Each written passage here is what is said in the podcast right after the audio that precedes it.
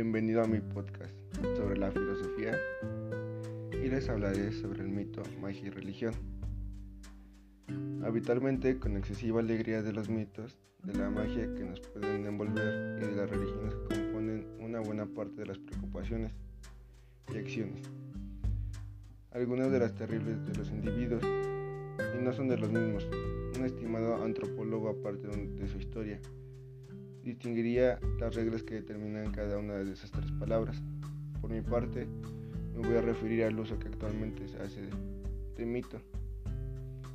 Algo diré también de magia, y como pensamiento laico debería ser más cauto con estas expresiones, y como se colan en el lenguaje introduciendo una dañada mercancía en el pensamiento laico. El mito suele tomarse habitualmente como un cuento, una leyenda, una falsa historia no sería del todo cierto. Como dice importante antropólogo, el mito es una, verdad exagerada. Si eso, si eso es así, en él existe un núcleo de verdad, al que se le añaden deseos de intereses que dependerán de la cultura en la que se inserten tales mitos.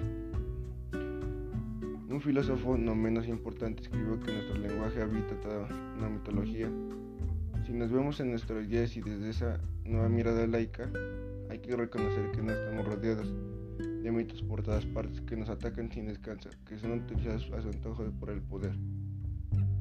En este sentido sobresale el mito de dinero, no todo el simple dinero que nuestro intercambio simbólico, que hemos inventado los humanos para relacionarnos con lo que nos puede ser útil, sino como, un Dios que La gloria se la lleva el dinero y el dinero y el capitalismo financiero.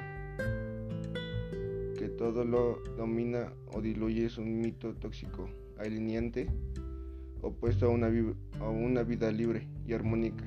Ya se nos ha colocado Dios de nuevo, pero existen otros mitos que circulan casi que sin que nos demos cuenta. Otro mito muy a la vista, a pesar de la capacidad que posee para esconderse desde las iglesias porque no existe una sola iglesia en España, coexisten católicos, son cristianos, no romanos, evangelistas, sobre todo musulmanes, entre otros. Y todos ellos monoteístas o creyentes en un solo Dios único, lo que les aleja de los cuerpos humanos y enlazar un poder absoluto. Su alimento o si se quiere su pequeña verdad se apoya en la necesidad que tenemos los humanos para superar el sufrimiento.